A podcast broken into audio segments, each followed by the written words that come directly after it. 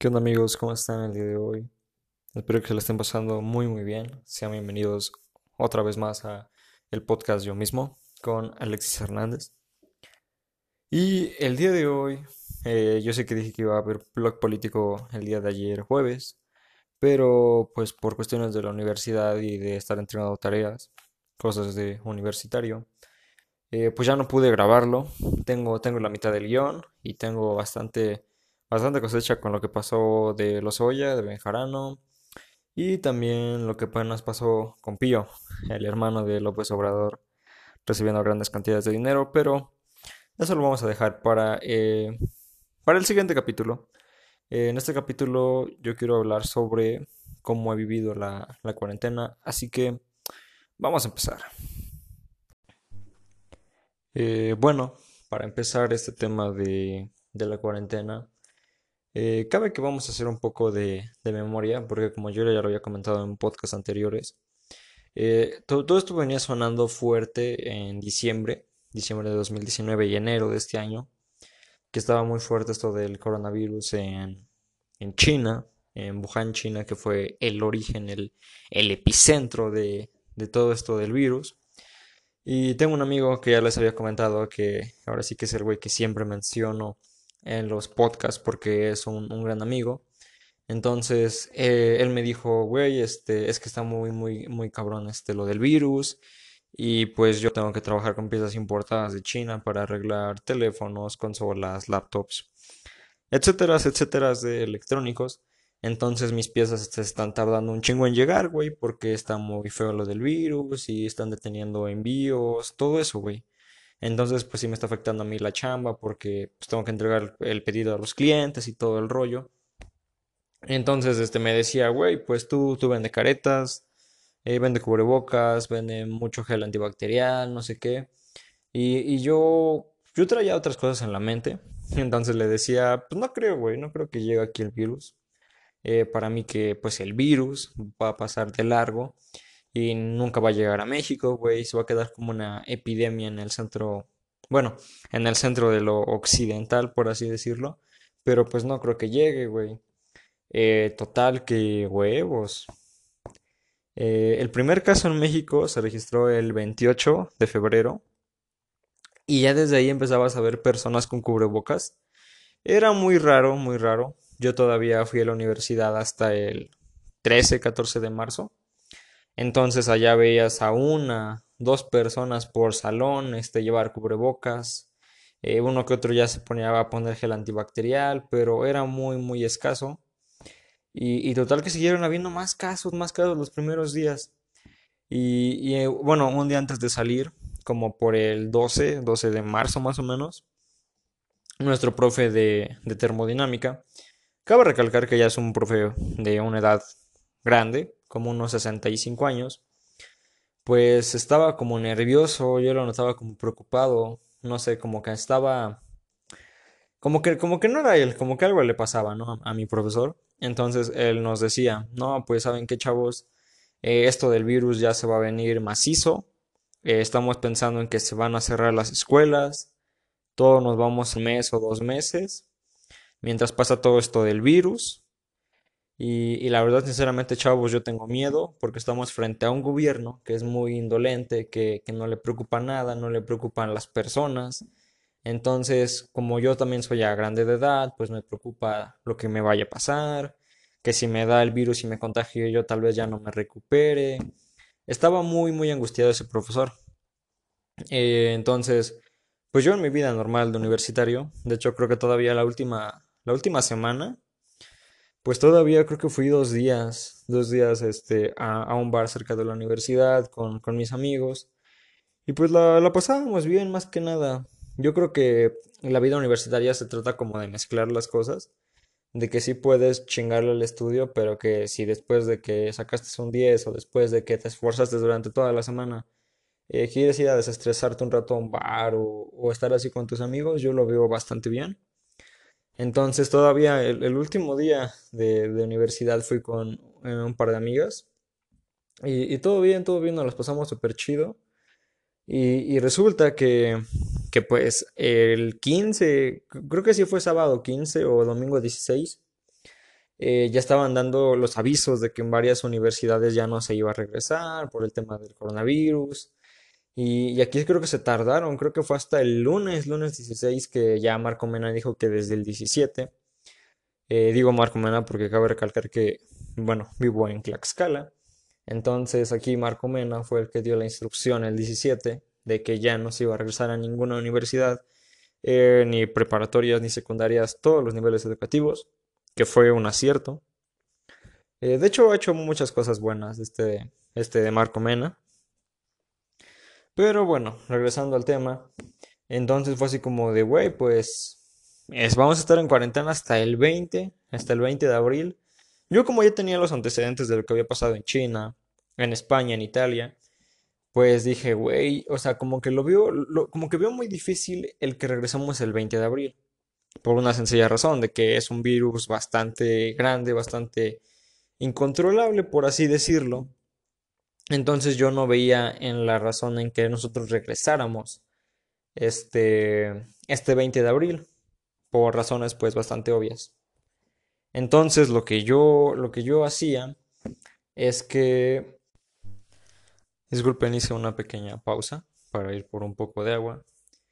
Eh, por lo regular me pasa eso, que yo cuando me emociono demasiado empiezo a darle como demasiado énfasis, demasiada... Se podría decir pasión, si se puede decir pasión, a todo esto del podcast. Eh, se me reseca mucho la boca, entonces fui por un poco de agua, pero seguimos con este podcast. Entonces, yo como no creía que íbamos a regresar el 20 de abril, eh, tenía como la idea de que el semestre tenía que ser en línea y que en agosto podíamos regresar a lo que se conocería como la nueva normalidad y que ya iría a mis clases eh, como todos los días. Evidentemente llegó agosto y no, no pasó eso. Pero entonces el, el, dilema vino cuando se dijo que se iba a regresar el 20 de abril, eh, seguían los contagios, el presidente seguía con sus giras, eh, no sé, como que sí tenía razón mi profesor en que es un país bastante indolente y más que nada el gobierno tiene como otras prioridades, no se va a poner a ver como las personas que ya fallecieron, eh, que ya ayer eran 50 y 59 mil, este, 100, 102 creo. Eh, no me extrañaría que el sábado estemos reportando cerca de 60 mil muertes y que aún así la mayoría de los estados ya van a ir para amarillo. O sea, imagínense, yo creo que las cifras no corresponden, pero ya estamos viendo una negligencia muy, muy, muy cabrona. Pero entonces, como les decía, eh, yo, bueno, al menos en mi casa, pues sí, sí nos encerramos, sí guardamos eh, como del 14 de, no, como, como, por el 15 de marzo, alrededor del 30 de abril, yo creo que sí fue como, como cuarentena extrema de que eh, no salíamos para nada, si había que ir este, por despensa solamente iba yo, eh, si se tenía que hacer algún pago de algún servicio, lo hacía mi mamá, entonces yo creo que como mes y medio sí nos resguardamos bastante, bastante bien, pero yo de antemano sabía que no iba a acabar el 20 de abril, después dijeron que el 30 de abril. este de López Gatel, no sé, de alguna forma sí lo han querido ver como un rockstar de la 4T y el güey eh, no ha sabido manejar la pandemia, indudablemente. Yo, yo, yo perdí la fe en él desde que dijo que el presidente era una fuerza moral y no una fuerza de contagio. Desde ahí dije, güey, no eres un científico, eres un discípulo más y un títere más de la 4T, entonces no veo como por qué seguir tus consejos. Entonces, después de eso, de que pasa el 20 de abril, eh, los contagios todavía seguían y las muertes, eran pocas, pero todavía seguían.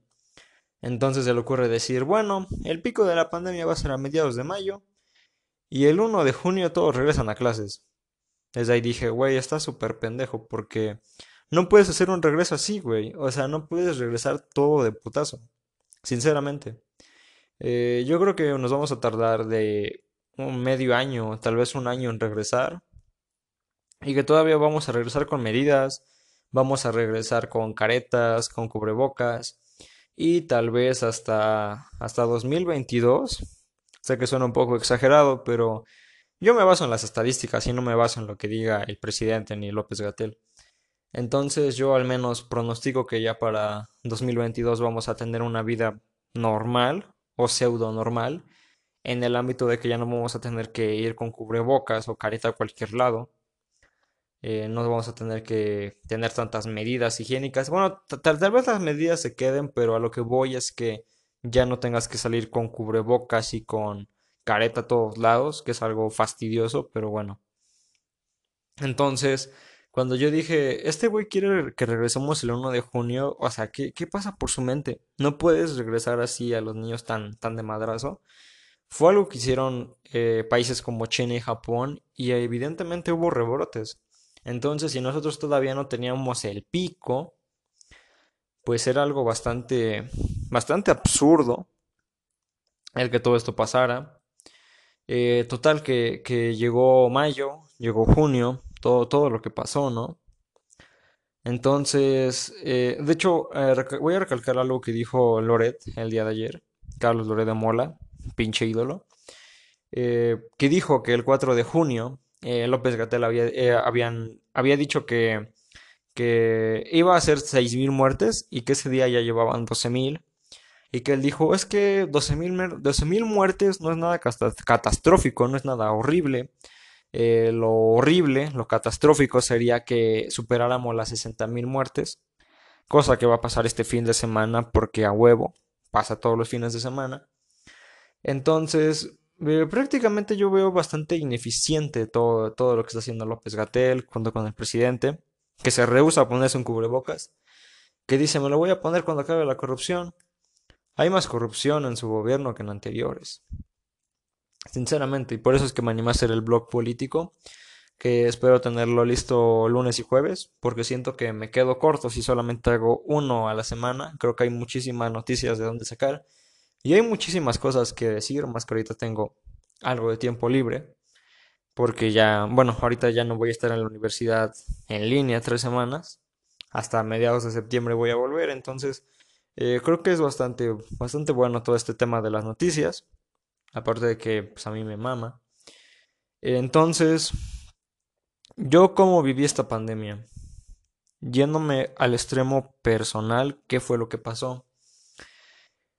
Yo sentí que venía muy presionado de la escuela porque dentro de mi universidad eh, yo había estado un semestre en la mañana, dos semestres en la tarde y regresé a la mañana, pero no a cualquier mañana, sino que regresé a una mañana con unos chicos que no voy a mencionar quiénes son, pero yo creo que estoy seguro. Yo, yo creo que mis amigos saben perfectamente quiénes son. Eh, se hacen llamar los científicos. Eh, son chicos que se, que se dedican 100% al estudio, que no cuestionan nada, que siempre están ahí picados. No digo que sea malo, pero yo creo que te limita y te hace vivir bastante en una burbuja. Entonces, estos chicos son los que nos llevaban presionando un par de meses. Eh, yo siento que sí, o sea, sí estudiaba y pasaba mis exámenes, pero realmente ahorita en cuarto semestre fue cuando me piqué bien cabrón de que tenía que llegar a mi casa, hacer ejercicios, hacer mi tarea, eh, ponerme a checar los temarios, porque sabía que era algo que ellos hacían. Y de alguna forma ese grupo nos chingaba a todos, pero buscaba como presionarnos. Entonces yo venía algo presionado de la escuela. primero sentí que, que la, bueno, que la cuarentena fue bastante buena. ¿Por qué aspecto? Eh, muy pocos lo saben, tal vez solamente los cercanos a mí. Pero yo en diciembre estaba bastante, bastante subido de peso llegué a pesar unos 80 kilos, eh, que para mi estatura eh, mido unos 75, entonces van a decir, güey, solamente, solamente fueron 5 kilos menos, ¿no? O 5 kilos más, perdón. Eh, pues sí, pero yo no sabía cómo lidiar con ese peso, dado que siempre he sido delgado. yo en secundaria pesaba como 63, 64 kilos. tal vez en la preparatoria llegué a pesar un máximo de 70 pero entonces como que llegar a la universidad y pesar 80 kilos se me hizo bastante, bastante peso. Y, era algo que, a mí me preocupaba, ya no me gustaba mucho mi, aspecto. Entonces, eh, total que yo también tenía, tenía una novia en esa etapa de la universidad y cortamos a, principios de, de, marzo, cortamos.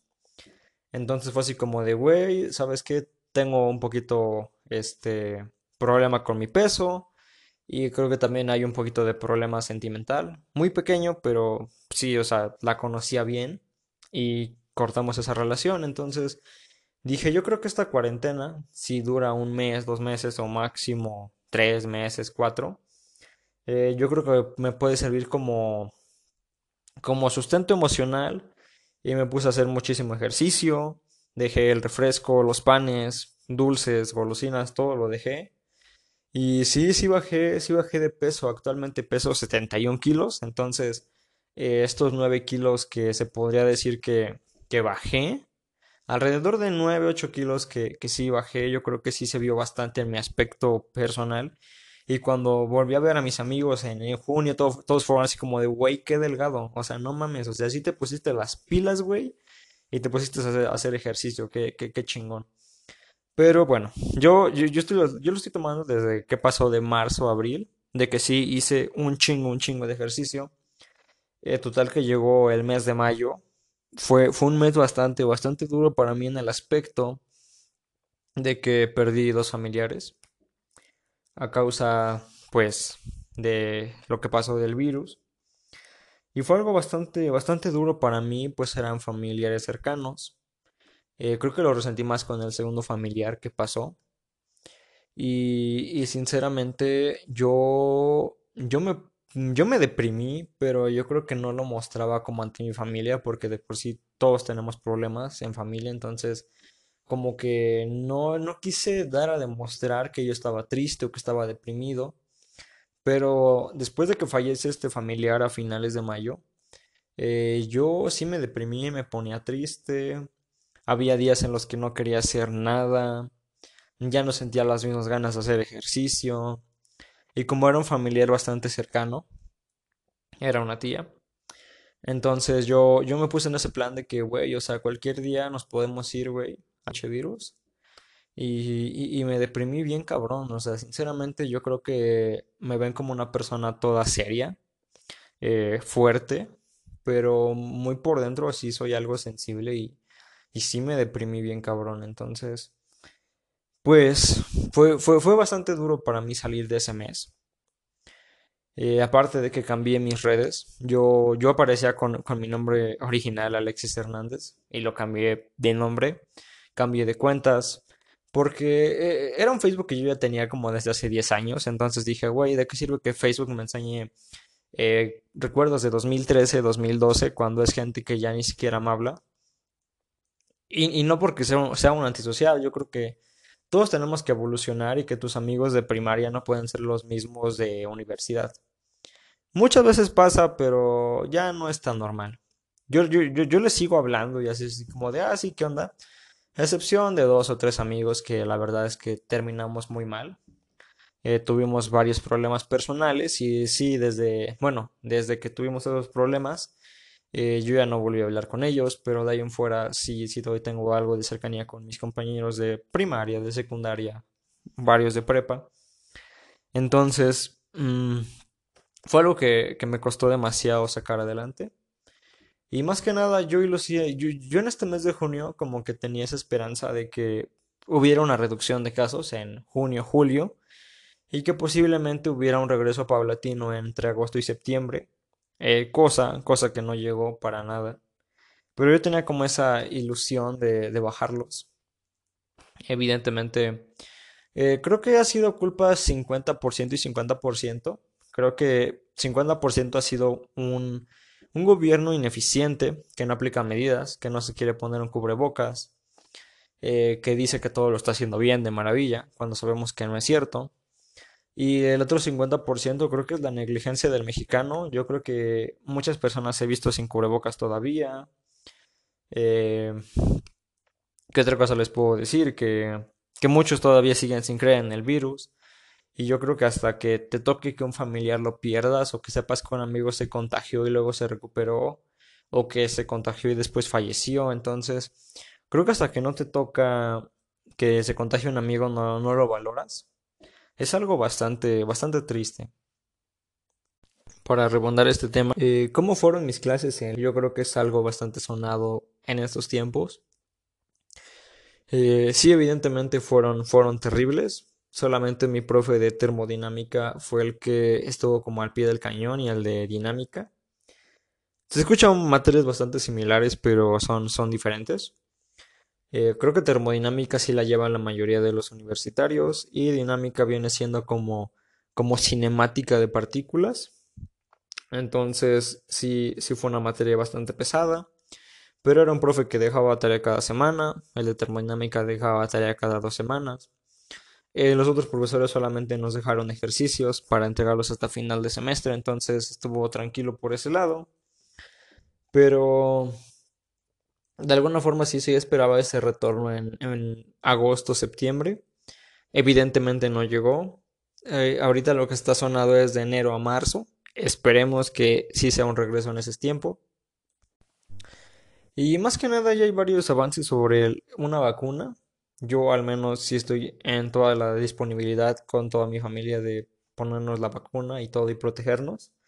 Pero yo creo que todavía hay gente pues de muy de mucha de mucha mollera sumida que dice que, que esto tiene el 5G y que luego no vas a poder tener hijos y, y demás pendejada que dice la gente. Pero yo, bueno, al menos yo no creo en eso. Yo creo que si es una vacuna que viene desde Oxford, una universidad reconocida en Inglaterra. Eh, confío en eso, confío en AstraZeneca, confío muchísimo en Carlos Slim. Que de hecho igual Carlos Slim es el que está haciendo el parísimo, que igual lo señalaban como la mafia del poder, pero hoy en día está ayudando bastante, bastante con todo este caso. Al igual que su yerno Arturo Elias Ayuk. Eh, son, son grandes empresarios y yo, yo sinceramente confío en la vacuna. Espero que, que todo se pueda regresar pronto. Yo creo que esto nos deja bastantes, bastantes enseñanzas. Yo era una persona que casi no leía. Con esto de la pandemia volví a empezar a leer. Eh, volví a hacer ejercicio, pasé más tiempo con mi familia.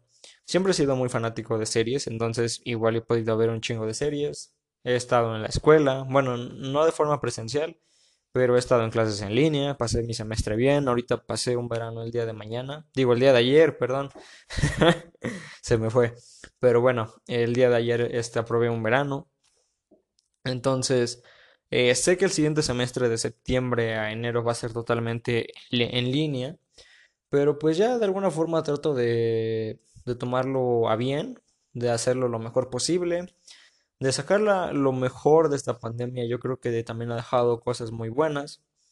Y, y me gustaría ver sus comentarios, me gustaría que, que me compartieran el podcast, que dijeran qué es lo que opinan sobre este podcast. Eh, más que nada, yo creo que es dividirlo, que varios temas iban a ser totalmente personales, sacados de mí, y otros temas van a ser totalmente de política.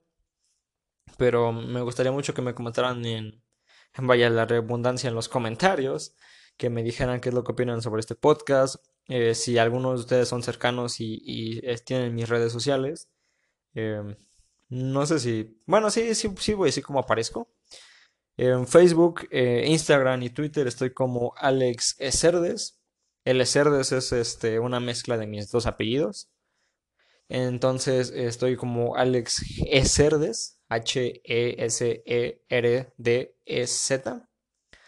Ecerdes. Eh, aparezco en Facebook, Instagram, Twitter.